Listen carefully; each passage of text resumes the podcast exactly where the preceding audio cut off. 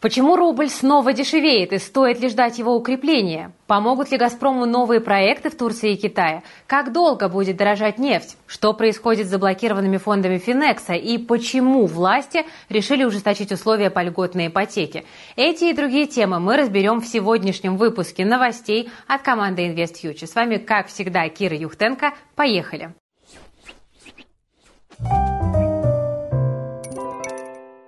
Друзья, я записываю это видео второй раз, потому что первый раз я записала его без звука. Ставьте лайк, чтобы меня поддержать.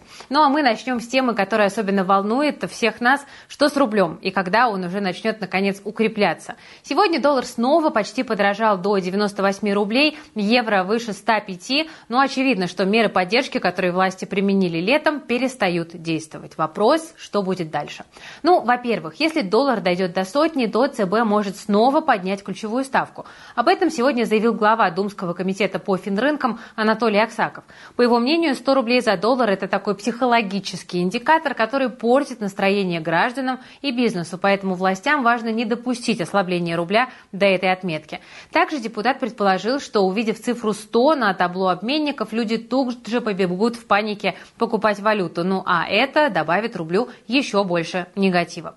Во-вторых, Минфин и ЦБ все-таки могут ввести меры валютного контроля. Даже разговоры об этом помогли рублю укрепиться в прошлом месяце, как вы помните, но в итоге на экспортеров пока что решили не давить и лишь вежливо попросили их увеличить продажи валюты добровольно. Однако, судя по нынешнему курсу рубля, одних уговоров больше не хватает, и к тому же недавно экспортеры заплатили налоги. После этого продажи валютной выручки традиционно снижаются. Это такая э, традиционная история.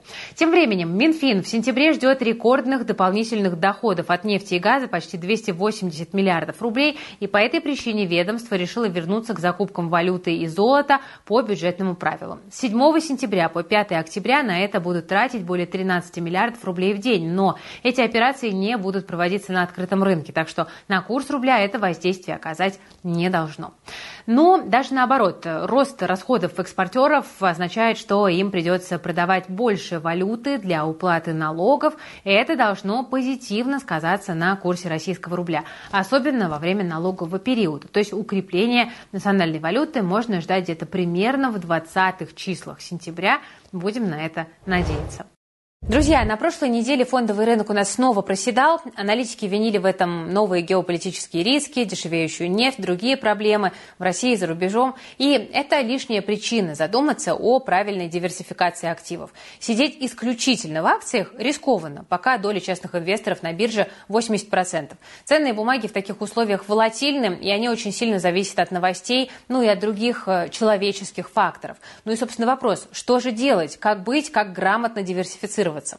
Я считаю, что один из наиболее проверенных вариантов – это краудлендинг, то есть инвестирование в займы растущему бизнесу. Сделать краудлендинг безопасным и комфортным можно на одной из крупнейших в России платформ – это платформа JetLand. Доход пользователей JetLand выше вкладов и облигаций, ну а риски на порядок ниже, чем в акциях. Сейчас, например, инвесторы JetLand в среднем получают до 20% годовых. Эксперты платформы присваивают предпринимателям кредитный рейтинг, используя модели на основе искусственного интеллекта. И за счет этого дефолтность компании на платформе всего лишь 1,35%.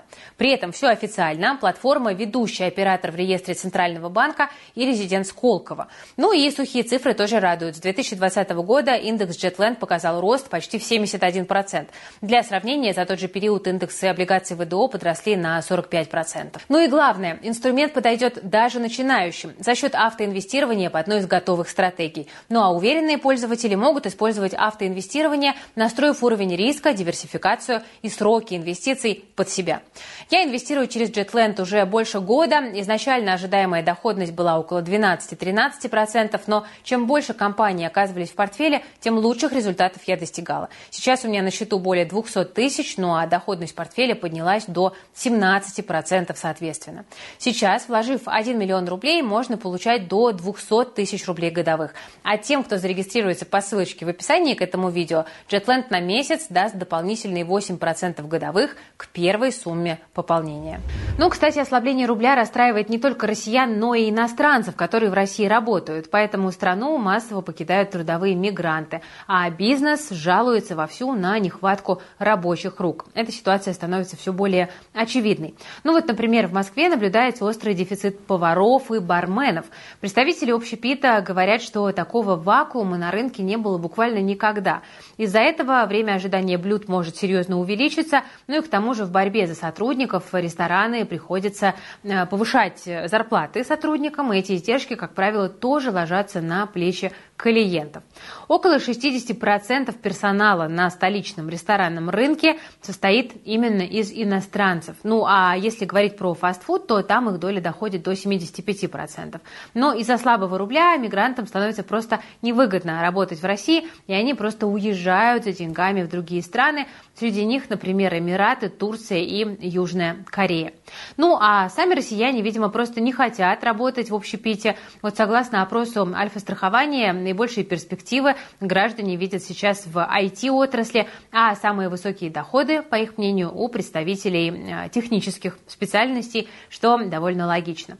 Что, кстати, еще любопытно, большинство опрошенных считают, что для получения новой специальности сейчас не нужно получать высшее образование, а достаточно просто пройти переквалификацию. Это делает рынок труда более гибким. При этом сервис «Работа.ру» выяснил, что почти каждый второй россиянин уже сейчас не работает по специальности. Одни разочаровались в низких зарплатах, другие не могут найти подходящую вакансию, ну а третьи просто потеряли интерес к полученной профессии. Вот такая вот интересная статистика.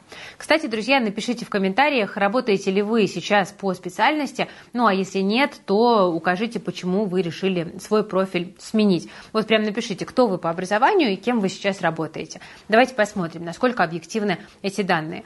Могу сказать про себя, я, как ни странно, практически по специальности и работаю, потому что образование у меня финансово-экономическое, ну и, собственно, в этой сфере я как-то так и осталась. Сегодня действительно уже не нужно учиться несколько лет, чтобы освоить прибыльную профессию, достаточно получить новый перспективный навык и оттачивать его на практике. Уже сейчас специалисты по нейросетям могут зарабатывать 20-30 тысяч рублей в месяц, работая всего пару часов в день по вечерам. Прелесть такой подработки в том, что вам не придется кардинально менять свой образ жизни, ну, например, бросать старую работу или тратить полгода на обучение. На нашем нейропрактикуме вы можете освоить нейросети всего за неделю. За 10 уроков вы научитесь работать с 39 нейросетями для текстов, картинок, аудио и видео. Никакой воды, только обучение на конкретных примерах через практику. После этого вы сможете выполнять задания для копирайтеров, переводчиков, дизайнеров и даже звукорежиссеров. Звучит как фантастика, но при помощи нейросетей это действительно абсолютно реально. Обучаться можно в рассрочку с первым платежом через месяц, так что держите лайфхак, вы можете начать обучение, пройти его за несколько дней, взять уже первые заказы на фрилансе и этими деньгами закрыть рассрочку. Некоторые наши ученики уже так и сделали, так что успевайте присоединиться к нейропрактикуму. Осталось меньше 500 мест, ссылочка будет в описании к этому видео. Теперь, друзья, давайте-ка поговорим о будущем, ну а конкретно о будущем «Газпрома». Накануне Путин и Эрдоган снова обсудили строительство газового хаба в Турции. Я напомню, что российский президент заявил, что турецкая страна уже получила от нас дорожную карту проекта, Акции «Газпрома» на этом фоне выросли на целых полтора процента. Новость про дорожную карту действительно хорошая, но есть один нюанс. Она старая. Об этом сообщал сам «Газпром» еще в середине июня. То есть, по сути, прогресса в этом вопросе пока нет. Давайте попробуем ответить на, на вопрос «почему?». Ну, скорее всего, к проекту несколько охладели обе стороны. Германия диверсифицировать поставки и расширять сотрудничество с Россией по понятным причинам не готова. На Балканах обвального роста спроса на газ не ожидается, там просто нет потребителя. Самой Турции газ, в общем-то, пригодится, но на текущие расходы нынешних потоков в основном хватает. Срочных каких-то потребностей у Турции на данный момент нет. То есть, другими словами, рост сбыта можно в ближайшее время не ждать, то есть выручка и прибыли «Газпрома» останутся ну, болтаться где-то там внизу, так что э, считаем вчерашний рост э, как-то не очень обоснованным по бумагам «Газпрома». Сейчас «Газпрому» нужно наращивать поставки в Азию, но тут тоже есть свои нюансы. Строительство газопроводов в Китай Китай, в том числе и силы Сибири-2, затягивается. Еще в мае Financial Times писали, что Пекин якобы специально тормозит переговоры для того, чтобы выторговать более выгодные условия. «Газпром» утверждает, что это не так, но майский визит э, премьера Мишустина в КНР, как мы видим, не привел пока к подписанию каких-то обязательных документов по проекту, и, возможно, какие-то трудности действительно имеются. Будем наблюдать. Почему вообще так важна сила Сибири-2? Она позволит экспортировать в Китай 50 миллиардов кубов газа в год. Это на 45% компенсирует нам потерю европейского рынка. Ну а учитывая силу Сибири-1 и дальневосточный маршрут в Поднебесную, можно поставлять вообще все 100 миллиардов кубов туда. Нарастить поставки до этого уровня вполне реально, примерно к 2030 году. Так что перспектива у «Газпрома» есть, но не близкая, скажем так. Главный вопрос здесь, нужен ли в принципе китайцам наш газ, кто-то спросит. Ответ – да, однозначно нужен. Аппетиты поднебесные постоянно в этом плане растут. По оценкам разных аналитических компаний, за последние 10 лет спрос на газ в Китае увеличивался на 11% в год. Но, правда, сейчас Китай переживает довольно сложный период в экономике. У нас, кстати, скоро про это выйдет отдельное видео. Я уверена, что вам понравится, так что встречайте э, через пару дней у нас на канале InvestFuture, там поговорим про проблемы. Но зато сегодня радостно потирают руки российские нефтяники. Нефть бренд сегодня продавали за 90 долларов за бочку впервые с ноября прошлого года. Дело в том, что Россия и Саудовская Аравия решили продлить действующее э, сокращение добычи до конца года. И это не все. Они договорились еще и встречаться каждый месяц. А это значит что? Что в любой момент могут объявить о дополнительных сокращениях. Для рынка нефти это все сплошной позитив. Меньше предложения, выше цена. То есть цена на нефть предположительно будет расти и дальше. Трейдеры, опрошенные агентством Bloomberg, ждут 100 долларов за баррель. Кроме сокращения добычи, цены тянет наверх жара в Европе и Америке, которая затрудняет работу НПЗ. Ну а из-за сезона ураганов в США могут остановиться и некоторые нефтедобывающие установки. Кроме того, скоро наступит холода, а мировые запасы нефти сейчас находятся на минимуме за последние 6 лет. Поэтому отдельные эксперты допускают, что черное золото может подорожать и до 150 долларов. Такие прогнозы тоже встречаются.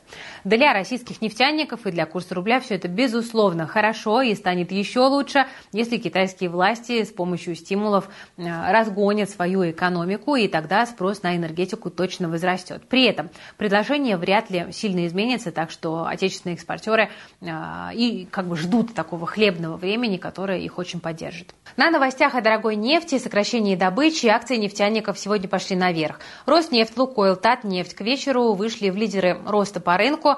Лукойлу, скорее всего, помогли еще и заявления от Минфина, потому что там сегодня сообщили, что выкуп акций у иностранцев, которые готовит компания, не должен повлиять на курс рубля. А это еще одно официальное подтверждение того, что байбек в ближайшее время состоится. Позитив для бумаг. В целом, индекс Мосбиржи сегодня у нас практически не менялся. С утра на фоне слабеющего рубля он обновил очередной максимум с прошлого февраля, но к концу торгов он остановился около отметки в 3265 пунктов, так же, как и днем ранее. Пока вот выше прорваться индекс не может, но держится довольно стабильно. Но, надо сказать, что в некоторых секторах все-таки наблюдался ажиотаж. Ну вот, например, ралли устроили нам бумаги золота добытчиков, причем произошло это без каких-либо особых новостей. Больше всех прострелили обычные акции Лензолота. В моменте они росли на 40%, а префа прибавляли 20%. Компания всегда инвесторов привлекала высокими дивидендами, но вот сейчас э, я хочу напомнить, что она не ведет операционной деятельности, может платить дивиденды только из накопленного кэша. А он, судя по недавнему отчету компании, скоро закончится. То есть либо выплаты будут очень скромными, либо их вообще не будет. Поэтому аналитики БКС, например, считают, что сейчас акции Лензолота – это такой вот исключительно спекулятивный актив, и торгуется он в отрыве от реальной стоимости. С этим трудно не согласиться, потому что мы про Лензолото вам то же самое говорим уже много месяцев. Кроме того, во втором эшелоне у нас сегодня стреляют Русолова и Солерс. Акции первой компании тоже растут без новостей, что так же, как и с Лензолотом, наводит на определенные мысли.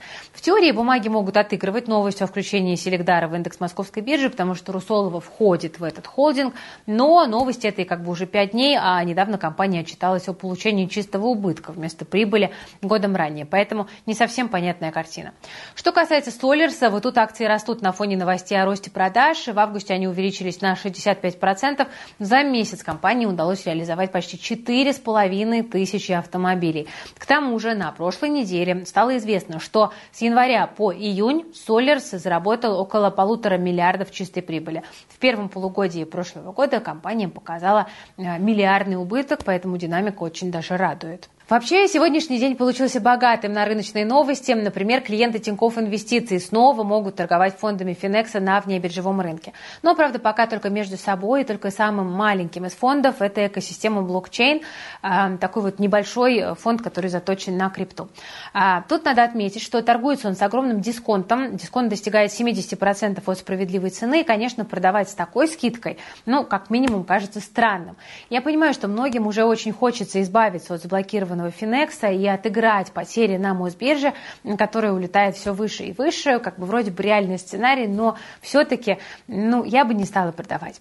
В целом приятно, что брокеры ЦБ пытаются хоть что-то делать, чтобы помочь российским инвесторам, так что ждем каких-то подобных шагов и по остальным заблокированным фондам, они были анонсированы, но такой момент, что мы пытались сегодня протестировать операции с Финексом, но не получилось, не удалось даже зайти на страничку для покупки, там все висит, но при этом вот у одного из ребят из нашей редакции, у которого нет статуса квала, все загрузилось. Но от этого нет толку, потому что продать по Efinex могут все инвесторы, а вот купить только квалифицированные. Поэтому вот не получилось у нас потестить. Но, чтобы вы понимали, где искать, нужно зайти в брокерское приложение Тинькофф Инвестиции. Там пробить этот фонд либо по названию, либо по тикеру.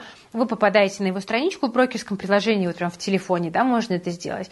Но а, торговля на внебиржевом рынке проходит а, через сайт – Поэтому под графиком вы найдете тикер на внебиржевом рынке. Вы на него кликаете, вас перебрасывает на сайт, уже вот там Соответственно, вы можете попробовать э, сделать продажу. Ну вот напишите в комментариях, если у кого-то получилось сегодня это сделать, страница прогрузилась. Если вкладчиков Финекса мы сейчас обрадовали, то э, желающих получить льготную ипотеку, наверное, сейчас расстроим. Дело в том, что власти решили рынок охладить. По данным ведомостей, первый взнос по таким программам планируют повысить с 15 до 20%.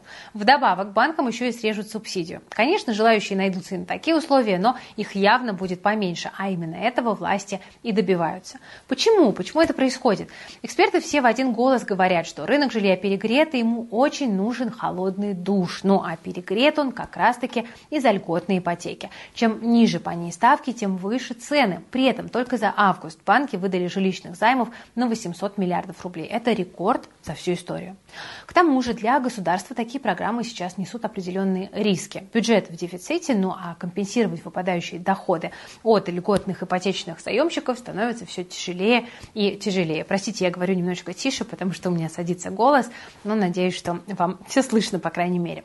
А при этом просто так отменить льготы нельзя. У граждан и так высокая долговая нагрузка, а вот реальные доходы упали. Так что Минфин пока осторожничает и как бы саму ставку не трогает.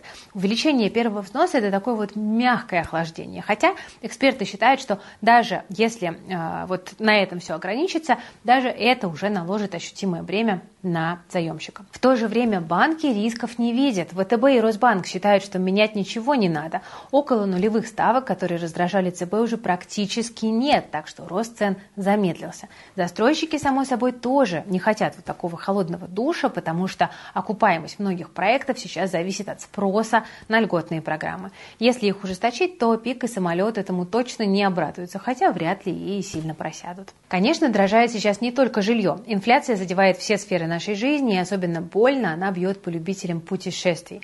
Вот буквально была вчера, позавчера новость о том, что этой зимой популярные курорты зарубежные прибавят в цене от 10 до 30 процентов, и это из-за слабого рубля, из-за роста цен на авиабилеты и на гостиницы. Вот известия пишут, что часть отелей уже готовится стоимость своих услуг поднимать, ну, в принципе, это логично.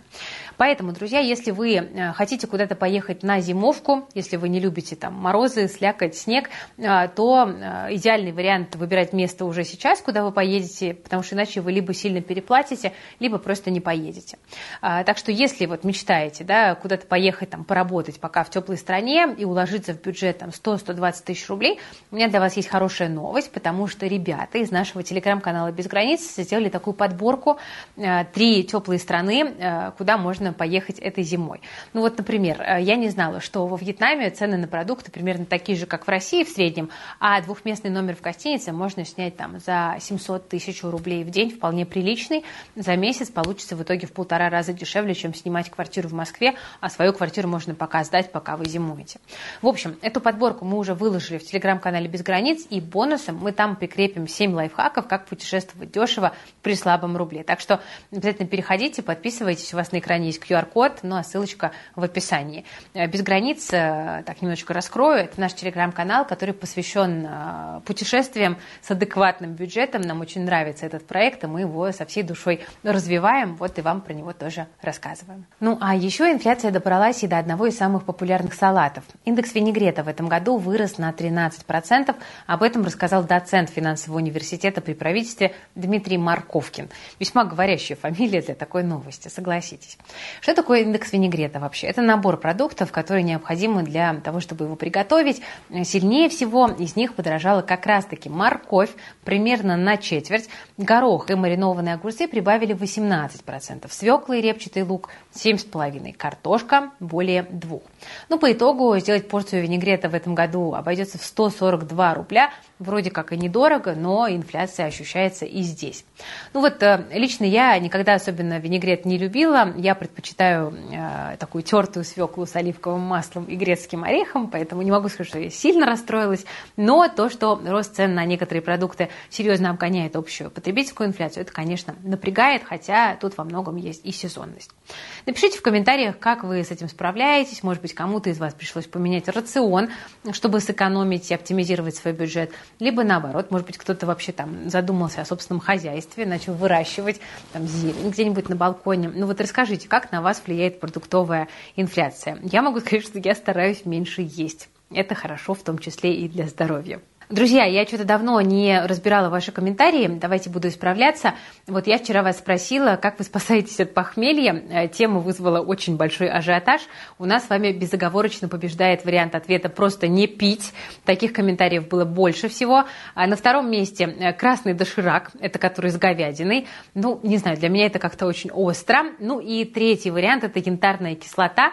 Ну вот ребята из нашей редакции сказали, что он вполне рабочий, я не пробовала. Еще помогает выпить аспирина на ночь и запить его большим количеством воды, но, повторюсь, лучшего лекарства от похмелья, чем трезвость, не существует, и тут я полностью с нашими подписчиками согласна. Я практически не пью алкоголь очень редко, уже сколько, ну лет, наверное, 5 или 6, вот так что я даже, честно говоря, уже вообще забыла, что такое плохое самочувствие от его переизбытка. Дорогие мои друзья, на этом мы сегодня заканчиваем. Все полезные ссылочки, в том числе на нейропрактикум и на телеграм-канал «Без границ», на другие наши ресурсы есть в описании к этому видео. Подписывайтесь, пользуйтесь информацией. Мы работаем для вас. Если наша работа вам полезна, то ставьте лайк под видео, подписывайтесь на канал, жмите на колокольчик. Я все-таки договорила до конца новостного выпуска, и это уже победа. Сейчас пойду пить э, что-нибудь для горла согревающее. Ну, а вам я желаю хорошего настроения, Берегите, пожалуйста, себя, своих близких, свои деньги. И надеюсь, до завтра. Всем пока.